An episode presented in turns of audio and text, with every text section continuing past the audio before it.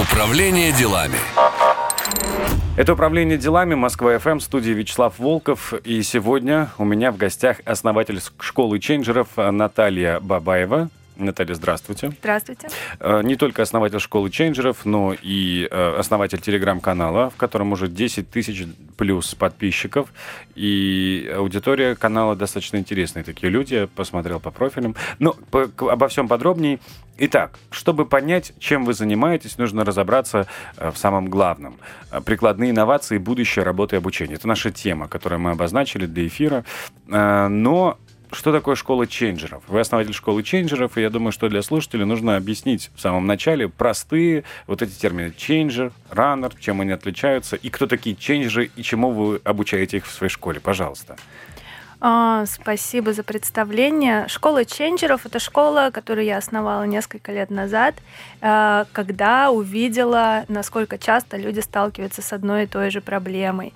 Они всю работу гребут под одну гребенку, оценивают ее одинаково, ставят задачи одинаково, а, работают э, одинаково, хотя это две супер разные, два супер разных типа работы.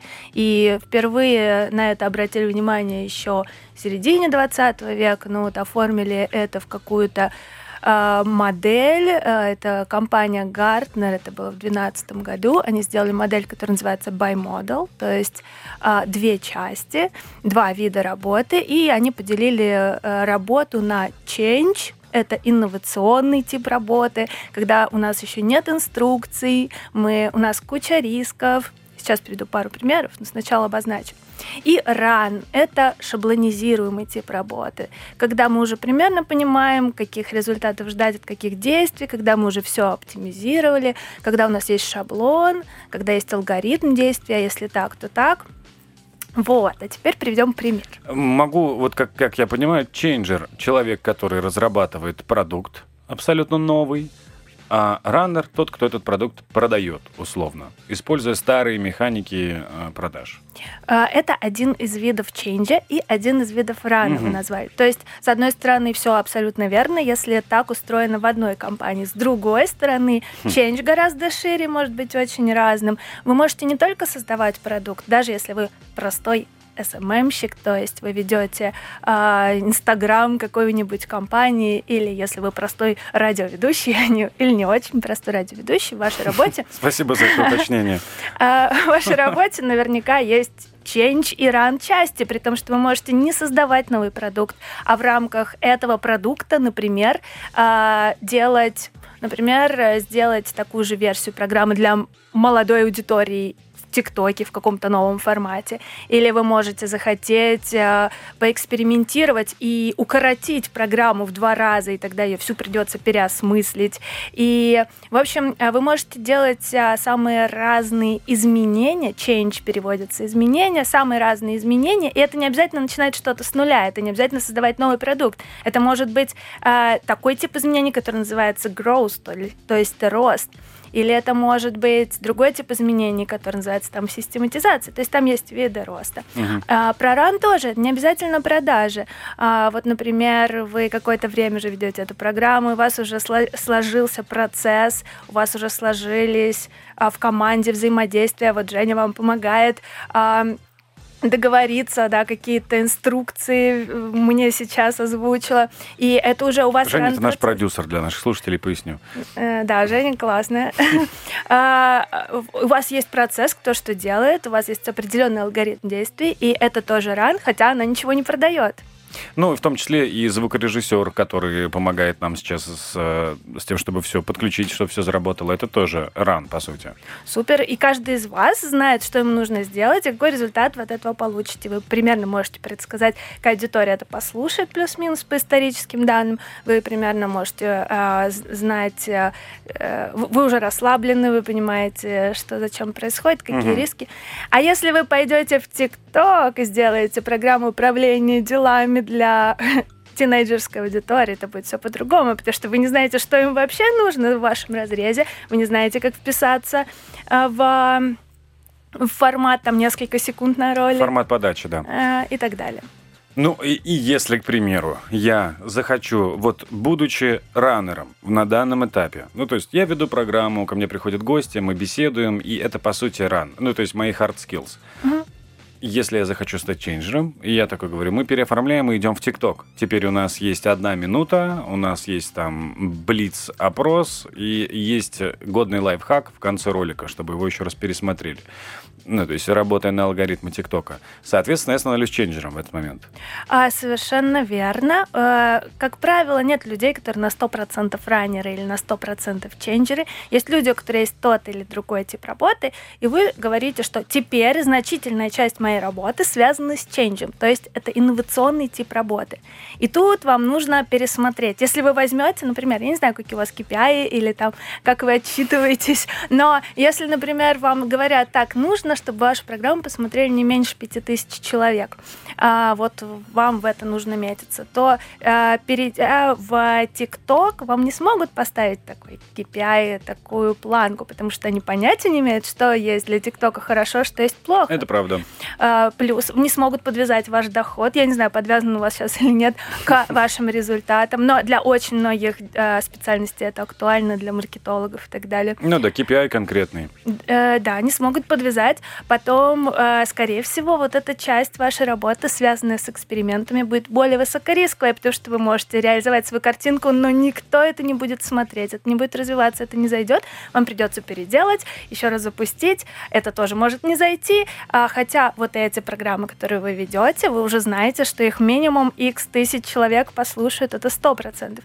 И тут э, на вас могут посмотреть и сказать, так, что это у вас производительность упала, а, как это так? Вот то вы одной программой, потратив на нее три часа в совокупности, а, и на подготовку и на то вы нам приводили 10 тысяч аудитории, а здесь, выходя в ТикТок, вас слушает всего лишь там, 500 человек, и при этом вы тратите на это в три раза больше времени или в 10 раз больше времени, потому что вы не знаете, что делать.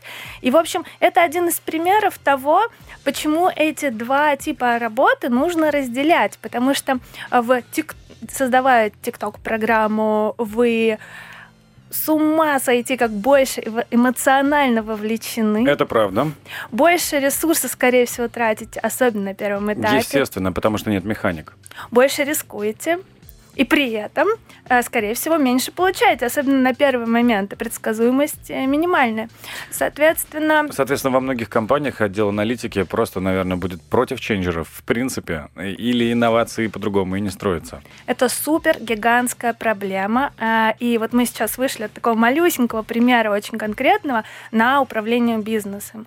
И, к сожалению, ну, то есть не только отдел аналитики, которых иногда не такие большие полномочия, коммерческий департамент, коммерческий директор и очень часто CEO, потому что он отвечает за грубо говоря, за ран, за то, чтобы бизнес работал угу. и за эффективность и за стабильность, а, может неправильно оценить а, вашу инновационную эту деятельность и увидеть там расходы, а не инвестиции, и слишком сильно вам, вас наказать за те риски, которые реализовались, или неправильно увидеть, не увидеть потенциал, например, у вас всего лишь тысяча человек в ТикТоке, но она растет очень... Ну, то есть а, но вы уже нащупали, нащ... и вы понимаете, как да. чуть-чуть подкрутить и так далее.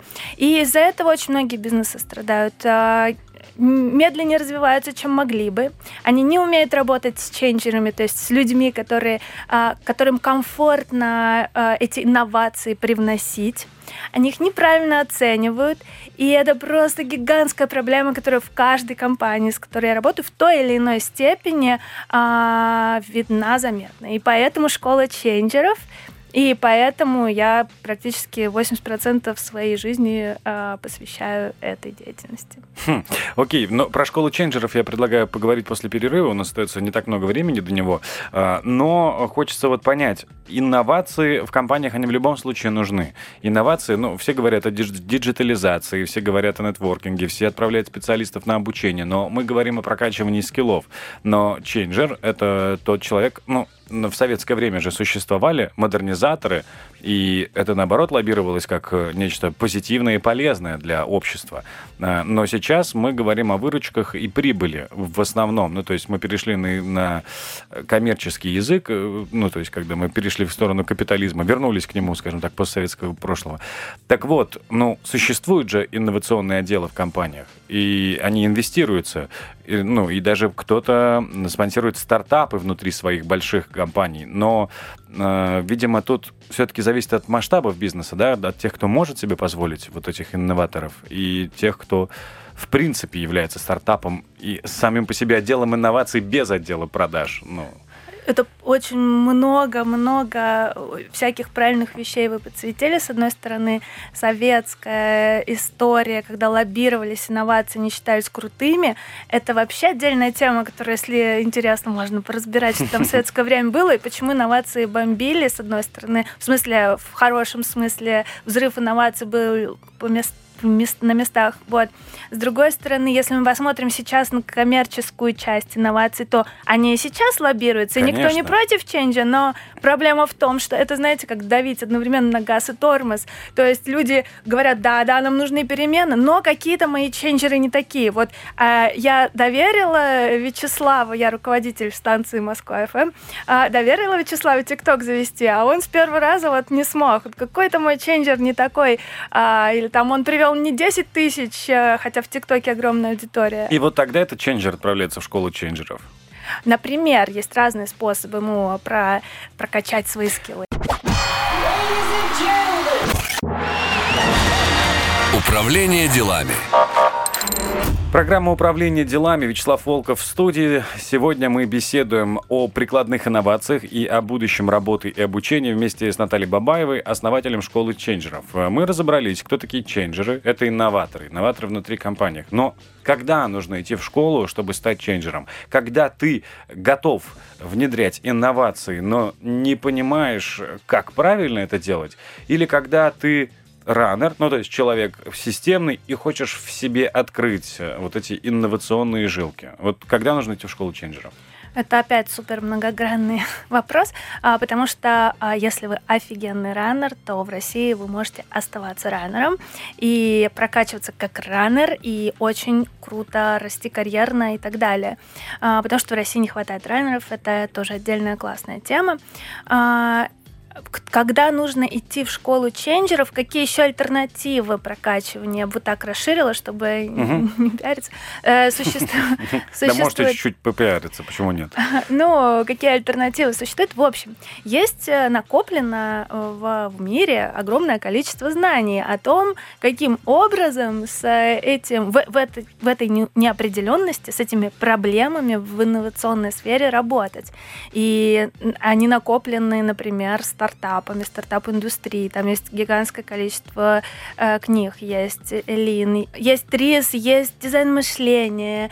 Чего там только нет. Есть э, Голдрадс со своей теорией ограничения систем куча всего есть на самом деле. Но для того, чтобы есть канбан, есть кайдзен, есть куча всего. Но все это это большие знания, которые на сложном языке для топ-менеджмента, для стартап-индустрии, на их специфическом айтишном языке. А, там куча-куча терминов. Вот в прошлый раз я приходила на вашу программу, мы целый час говорили о том, mm-hmm. что такое agile в, а, в терминах обычных людей, пытаясь объяснить это для дедушки.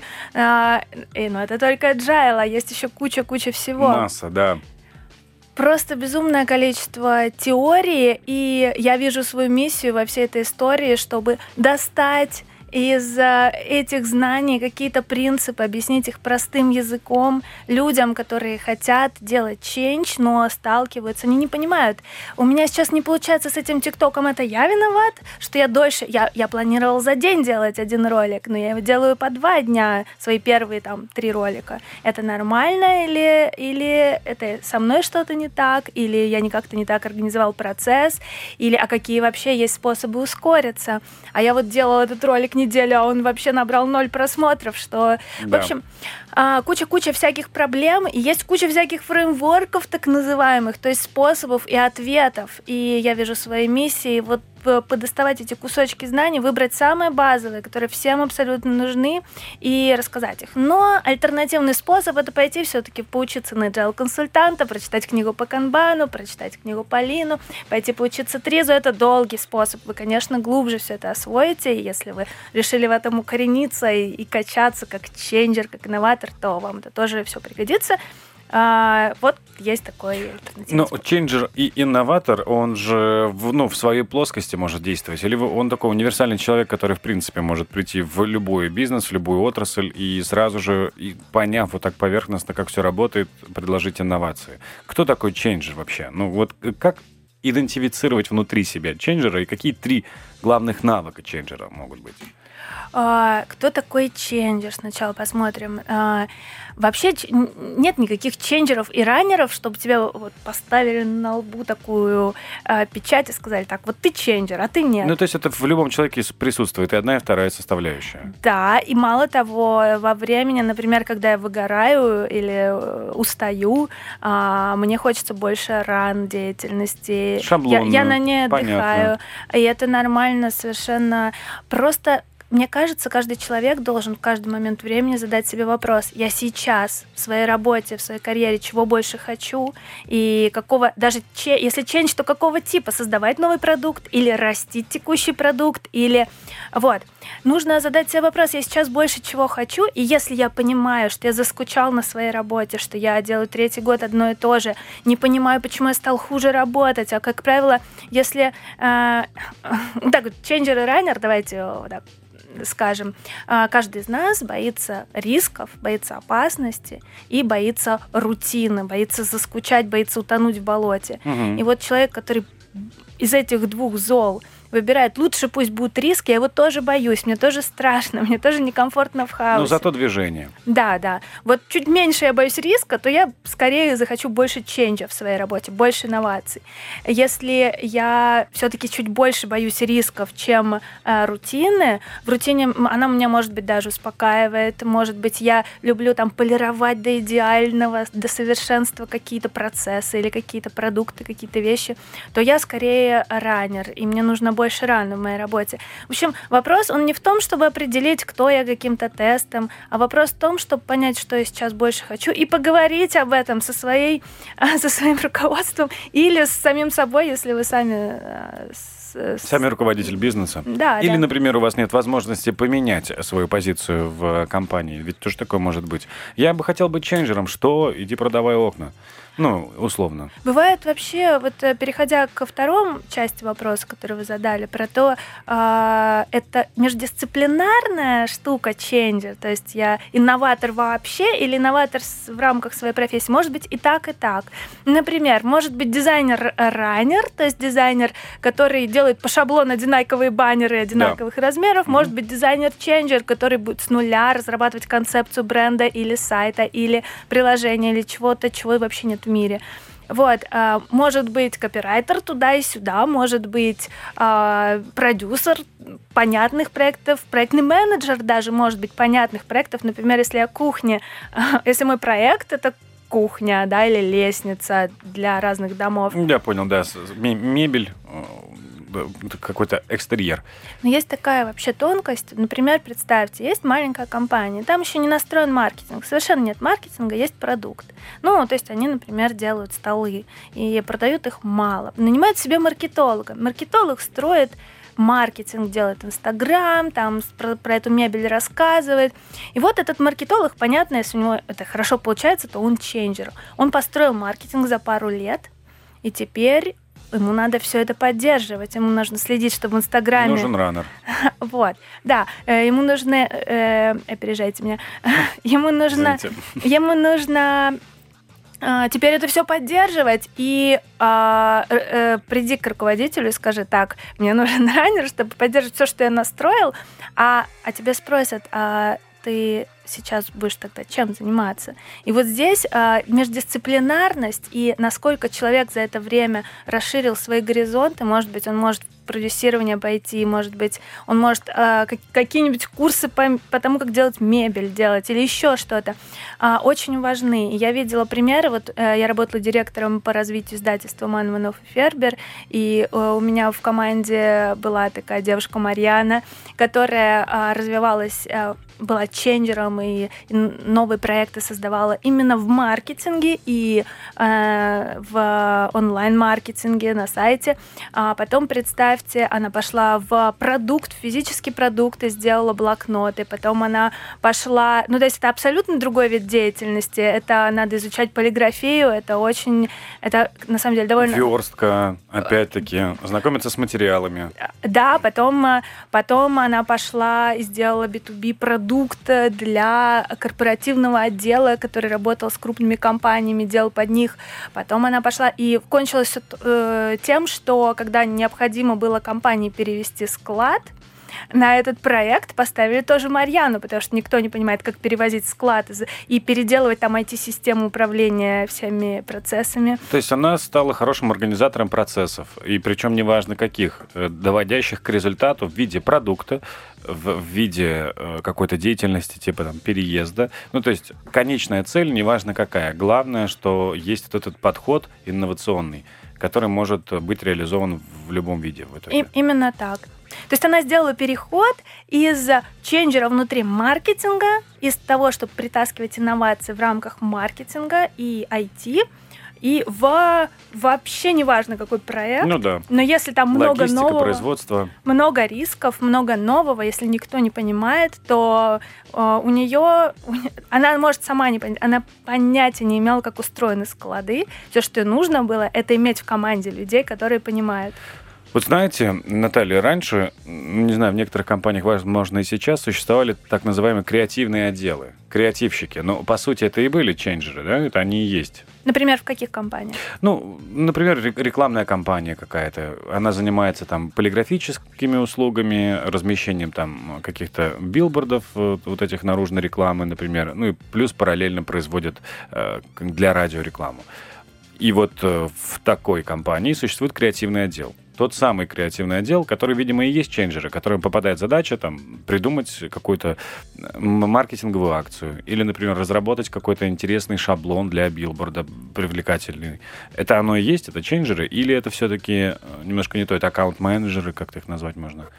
А, окей, это можно назвать одним из видов ченджа, творческим таким ченджем. Вот вы, например, в рамках этой программы, у вас тут есть большая, значительная творческая составляющая, то есть по умолчанию, э, несмотря на то, что это ран, да, шаблонизируемая деятельность, у вас по умолчанию у меня большой процент ченджа, гораздо более высокий, чем, например, у кассира на кассе, да, то есть вам ну, нужно да. каждый момент времени сориентироваться, что дальше спросить, и как минимум в этом. Я думаю, что у, в примере, который вы привели про рекламное агентство, я на самом деле попала в индустрию именно через рекламу, а, там тоже change, это один из видов change, это такой контентный change. А что именно, вот творческая там такая часть? Хотя, если посмотреть на их процесс, он такой довольно раннерский. Именно из-за этого ту рекламу, которую мы видим по телеку и на билбордах, а, очень часто грустно смотреть. Это согласен, да. Управление делами. Это «Управление делами», Москва-ФМ, Вячеслав Волков. И сегодня у меня в гостях Наталья Бабаева, основатель школы ченджеров. Мы беседуем о том, как инновации могут менять мир к лучшему. И, конечно, будущее работы и обучения. Будущее работы и обучения. Такая тема, ну, как бы что о ней говорить, с одной стороны. Но с другой стороны, насколько я могу понять, посмотрев э, ваши некоторые посты в вашем телеграм-канале, э, телеграм-канал называется... Бабаева к доске. Вот. Э, э, очень интересное название такое. Ну, э, я так понимаю, что вы просто любите обучаться с самого раннего детства, правильно? Даже название как-то отражает. На самом деле, это название из моей практики очень часто, когда в компаниях, в которых я работала, мне э, нужно было решить какую-то проблему. Э, я умею модерировать, рисовать, зарисовывать на доске все, что говорят люди в комнате. И поэтому мне говорили, Бабаева к доске, это была такая шутка. Ну, хорошее название, 10 тысяч плюс подписчиков. Рекомендую подписаться, но э, хочу предупредить неокрепшую психику к новым терминам.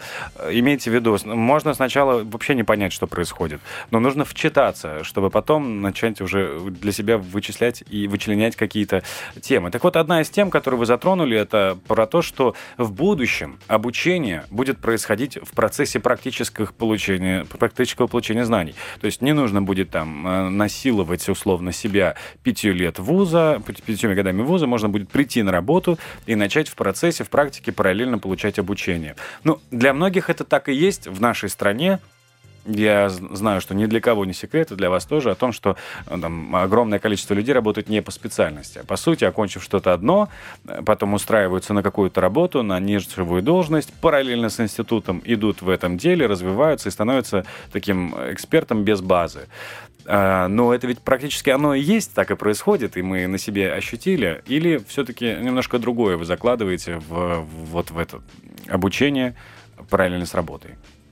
А, здесь есть э, две штуки, и про обе классно рассказывает. Есть такой Джон Хейгель, а, это а, из компании Deloitte, у них есть инновационное подразделение Center for the Edge, и он очень-очень классно про это рассказывает. Во-первых, он говорит, что современная система образования, он говорит, я изучал этот вопрос, я вам отвечаю, она, то, как она устроена вообще в мире, это когда мы сначала учимся, учимся, учимся, а потом тынь, и начинаем работать, работать, работать. Так и есть, да. Вот, а она создавалась э, под запросы индустриального общества. То есть у нее задача была такая, взять мальчишек, которые бегают по полям, помогают там родителям а, без графика, без э, палки там, без особой, и сделать из них работников конвейера, которые могут от звонка до звонка в правильной последовательности, не застрелившись, а, да, и с понедельника по пятницу выполнять э,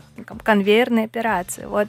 А по сути, это система среднего образования вся под это заточена, то есть под ран в наших терминах, да, под эм, под шаблонизируемую деятельность. И получается, что э, про, про высшее образование можно отдельно поговорить, потому что в нем, конечно, есть смысл, э, но, конечно, нужно тоже посмотреть под разными углами. Э, и, в общем, он говорит о том, что, ребята, мы все как бы когда мы проявляем какую-то креативность, творчество или э, просто не боимся делать что-то без шаблона, э, нам никто не говорит, э, даже если ты не знаешь, открой на странице 95, э, прочитай до страницы 97 и ответь на вопросы, ты будешь знать. То есть нам никто не говорит, как узнать. Например, вам сейчас никто не, не скажет, что именно делать, чтобы в ТикТоке запустить эту программу.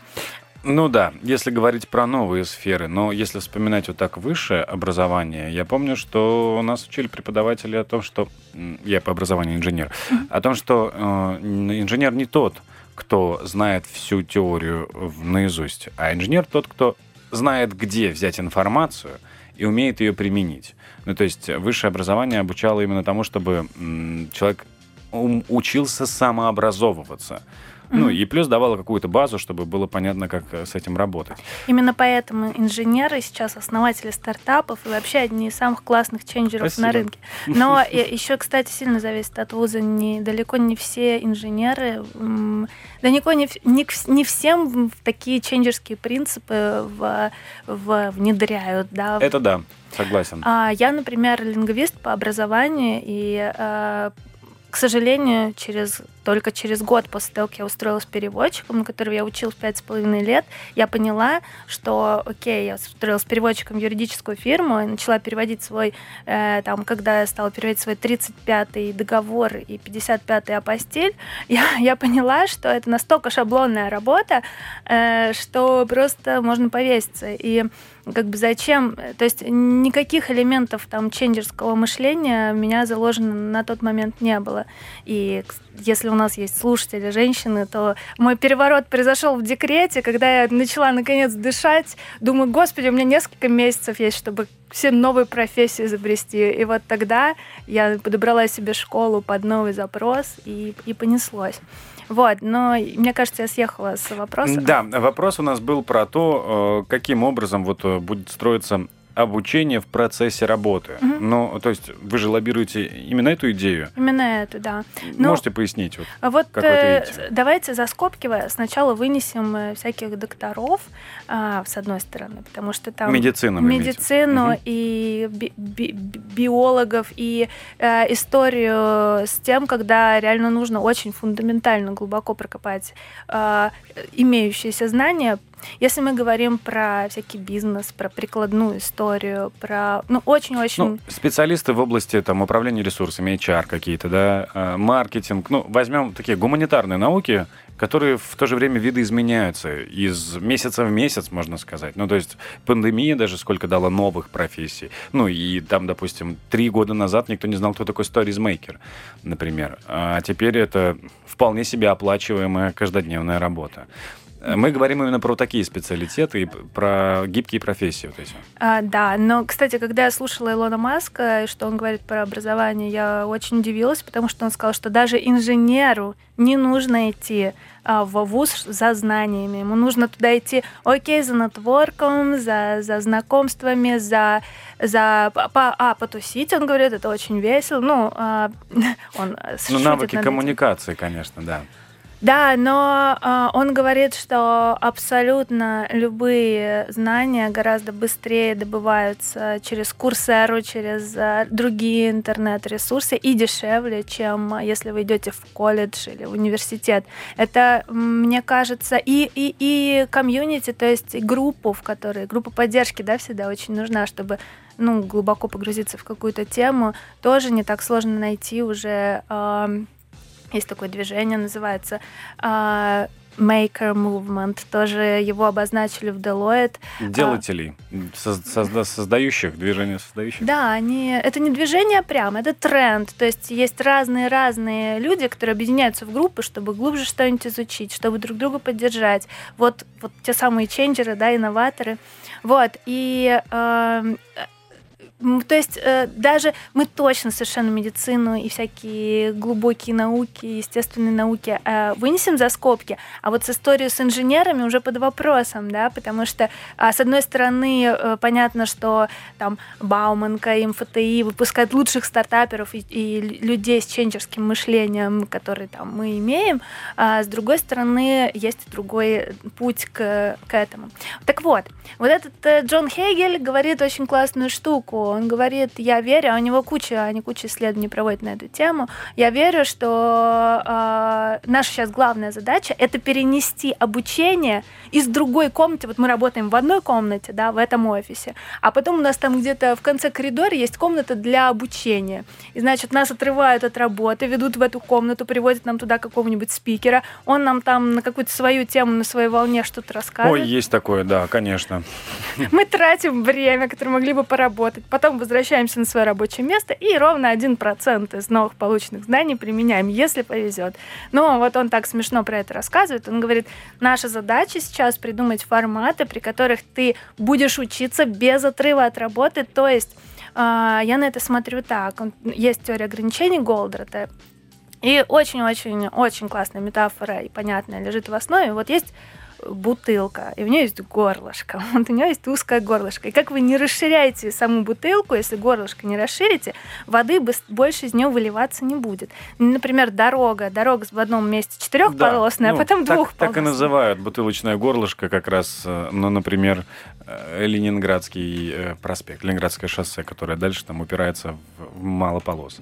А, Но ведь ровно так же и в нашей работе. Для того, чтобы вот мы, мы как бы мы создаем всей командой поток, ну, это тоже знаменитая метафора, называется value stream, создаем поток ценностей для пользователя. И в нем тоже есть более узкие места, есть менее узкие места. И условно цель обучения э, это найти в этом потоке ценностей узенькое место и понять, как его расширить. А если оно у нас узкое, то вся команда может накинуться на это место, но это уже там, э, ну, тоже есть фреймворки, но, грубо говоря, вот именно в этом месте и нужно сейчас учиться. некоторые говорят, так, вот мы там мало ценности достаем, давайте подумаем, что еще. Наверное, нам нужно быть креативнее. И берут, берут и нанимают какую-нибудь школу, которая учит э, людей э, генерировать идеи. Говорят, ну вот вы к своей проблеме приделаете Луну, вот э, в контексте Луны ваша проблема как звучит? Это называется латеральное мышление. А в контексте Луны моя проблема, так, Луна круглая, мне нужно закруглить там, не знаю, мою ручку, если я там делаю ручку, не знаю, неважно. Вот, и а учат всяким таким приемам, которые сами по себе ценные, но, возможно, у этой команды сейчас нет проблемы в генерации идей. Возможно, у них проблема в другом месте, они их не запускают по какой-то причине, или они не могут доводить проекты до конца, у них навык проектного менеджмента не прокачан, они все время переносят дедлайны и переносят и переносят. А может быть, они перфекционисты. Умею начинать и мечтаю э, заканчивать. Как говорит Зоя, э, помощник в обучении в вашей школе ченджеров. Управление делами. Итак, это управление делами. Мы продолжаем. Вячеслав Волков в студии. У меня в гостях Наталья Бабаева, основатель школы ченджеров. И э, мы уже выяснили, кто такой ченджер. Не будем возвращаться к этому вопросу. Вернемся, точнее, пройдемся по методике, э, которой вы пользуетесь при обучении. Ваша школа, она строится по принципу сторитейлинга. То есть есть некий персонаж Зоя, и на примере м, хороших и нехороших кейсов Зои строится обучение. То есть вы приводите пример и разбираете этот пример вместе с учениками. Э, как появилась появилась Зоя? А, я подумала о том, что а, на самом деле все знание о инновациях, о ченджи состоит в том, чтобы разглядеть паттерны, которые постоянно появляются, увидеть, что это вот оно то самое, и применить правильный инструмент при этом. Мы когда лучше всего учимся? Когда мы столкнулись с какой-то проблемой, мы попробовали решить ее привычным способом, и он, он не сработал. И вот здесь у нас такие большие глаза, открытый мозг, такая дырочка в голове, в которую можно засунуть новое знание. Например, вы приходите в офис, дергаете, а у вас там новый замок, э, дергаете за ручку, вы пытаетесь решить старым способом, дверь не открывается. Например, теперь э, сканирует ваш глаз, и вам нужно его куда-нибудь поднести, чтобы угу. вас впустил. А, вот когда вы дергаете ручку, вы пробуете старый способ мышления, э, вот приоткрывается, значит, крышечка в вашей голове, чтобы залезло новое знание. И что бы вам ни сказали, поднесите глаз, это, это, вы готовы это воспринять, и вы это запомните. А... Ну, плюс еще, я, насколько понимаю, при проживании какой-либо ситуации мы проживаем ее с некой эмоцией, а эмоция помогает формировать знания лучше, чем просто прочесть это на листе. Это прямо основная мысль этой истории. В общем, когда мы... А, а теперь я подумала, ну, это же дорого каждого человека ставить... Дорого и долго каждого человека ставить ситуацию. Это была бы идеальная, конечно, картинка. Mm-hmm. И я, когда работаю с кем-то, я, а, я разглядываю эти ситуации и помогаю человеку самому а, испробовать старый метод и э, попасть в тупик. Но мы же люди с называемыми зеркальными нейронами в голове, и мы с, с переживаем героем, и вот в этом моя лазейка. То есть мы можем заставить человека испытывать эмоции, если он проассоциирует себя с героем, в нашем случае с Зоей, а, и она попадет в ситуацию, она будет страдать, мы про это напишем так, чтобы это зацепило, чтобы он себя проассоциировал, потому что я в таких же ситуациях бывал. И э, она применит привычный способ по решению ситуации, у нее ничего не выйдет, и тогда мы думаем, что человек тоже, моя гипотеза была, э, что человек тоже будет готов воспринять эту ситуацию. Угу. Вот такой был план. Ну, есть такое, что Зоя — это такая Даша следопыт для взрослых. А, я, к сожалению, не смотрела мультфильм. Но кто-то уже сравнивал, я так понимаю, да, с Дашей Следопытом или это? А, кто с кем сравнивал? Но, а, знаете, мне присылали, когда начали проходить курс, «Я, мы, ты, Зоя», вот этот плакат.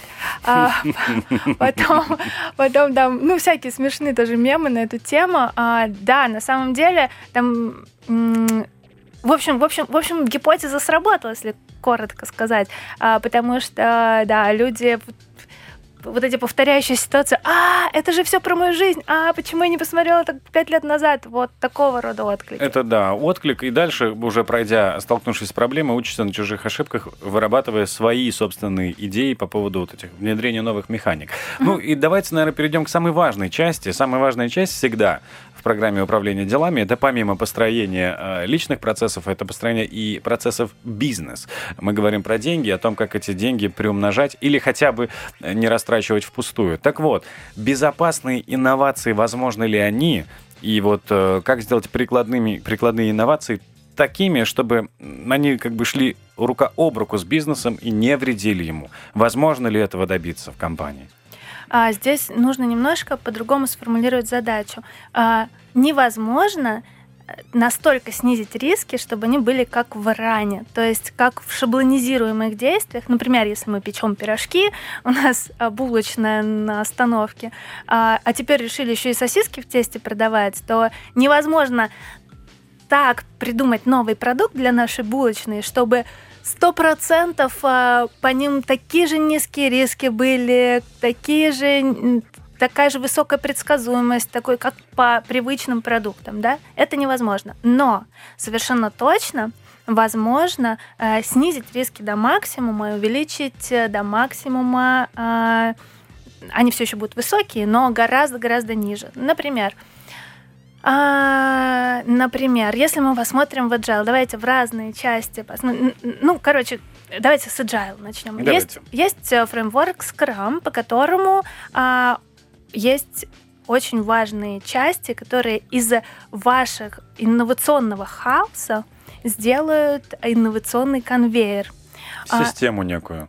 А, да, по сути, вы э, э это конвейер инноваций. Есть даже такой innovation pipeline. Очень многие большие компании говорят, а вот наш innovation pipeline, то есть труба инноваций. Pipeline — это такая труба, обычно газовая труба, вот, про которую говорят, нефтяная труба.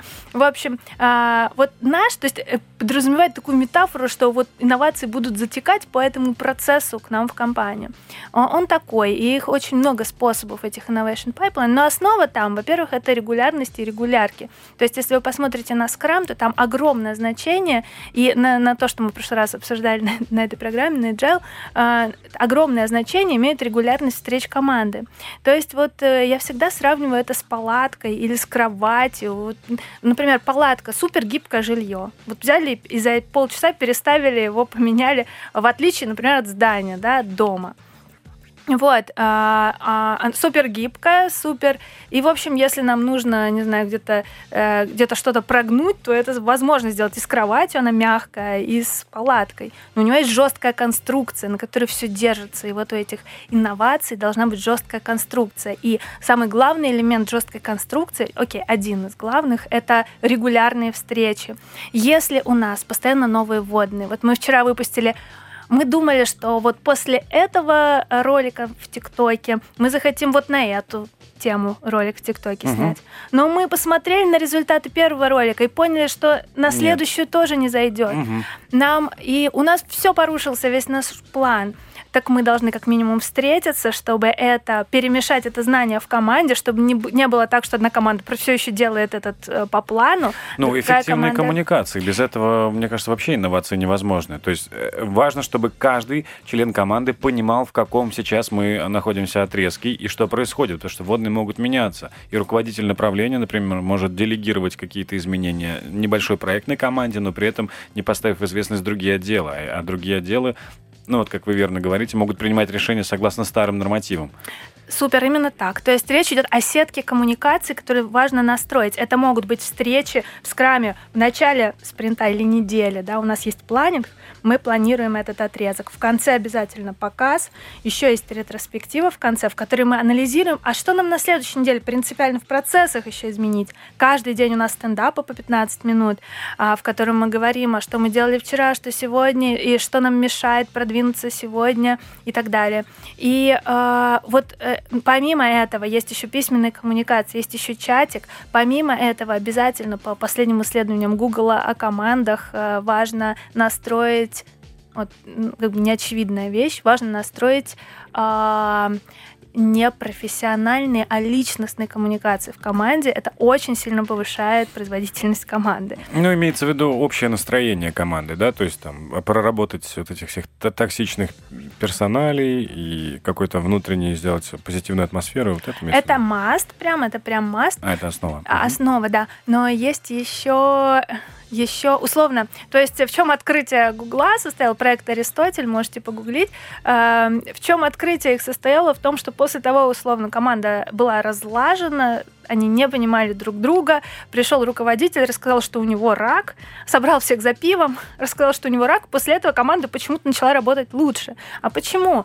Да потому что они стали друг друга воспринимать как людей, перестали, то есть они интегрировать, они каждый о своих проблемах рассказал на той встрече за пивом, и они начали, понимаете, исчезли лишние барьеры, они стали единой, единой массой через эмоции именно, через сопереживание, через человеческие механизмы.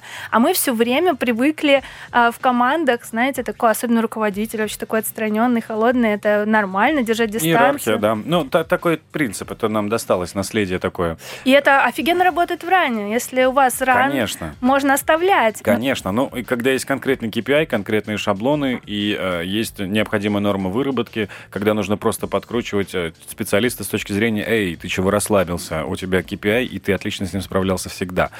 А, окей, э, инновации и внедрение инноваций. Первое, что важное мы сейчас с вами поняли, это постоянные встречи всей команды на, э, то есть на предмет обсуждения вот этих инноваций. Что еще очень важно знать при внедрении для бизнеса, чтобы это проходило мягко?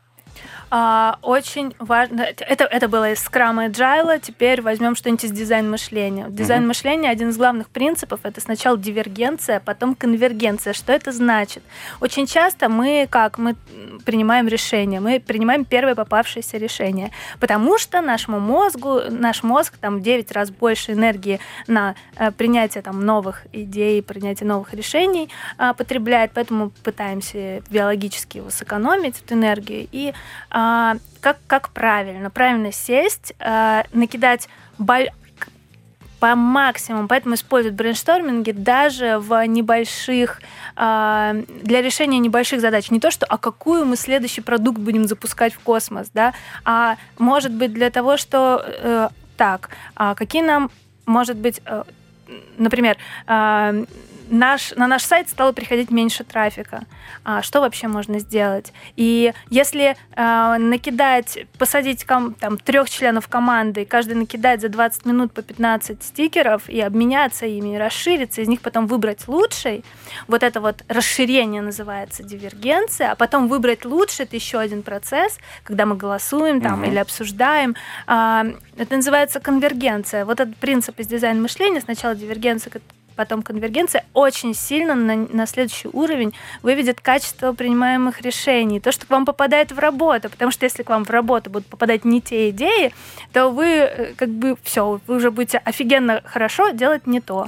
Ну, кроме того, подобные способы вовлекают команду. К сожалению, нам пора уже попрощаться, уже остается совсем мало времени, но я думаю, выделим еще 30 секунд.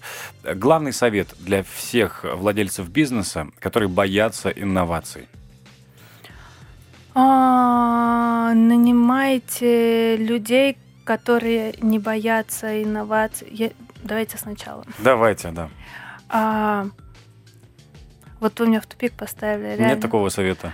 А, главный совет для людей, которые боятся внедрять инновации – а, знаете, Гарри Вайнерчук есть такой офигенный новатор. У него медиа-агентство самое крупное по доходу в мире. Вот он, очень смешная ситуация с ним произошла в Инстаграме.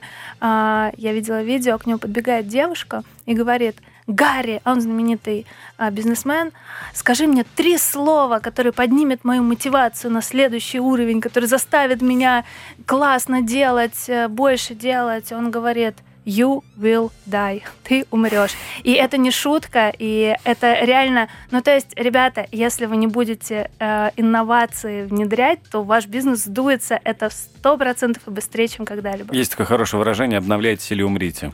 Именно так. Я думаю, это примерно сюда же. Спасибо огромное. Это была очень интересная беседа. Я надеюсь, что мы встретимся еще через какое-то время, чтобы копнуть и актуализировать э, происходящее вокруг. И наша повестка была с вами вот э, ноль к нулю, что называется, сверим часы. Наталья Бабаева, э, основатель школы ченджеров, ну и эксперт э, с точки зрения инноваций. Я могу говорить, что вы эксперт? Пусть будет так. Пусть будет так. Спасибо большое. Управление делами. С вами был Вячеслав Волков. Спасибо. Управление делами.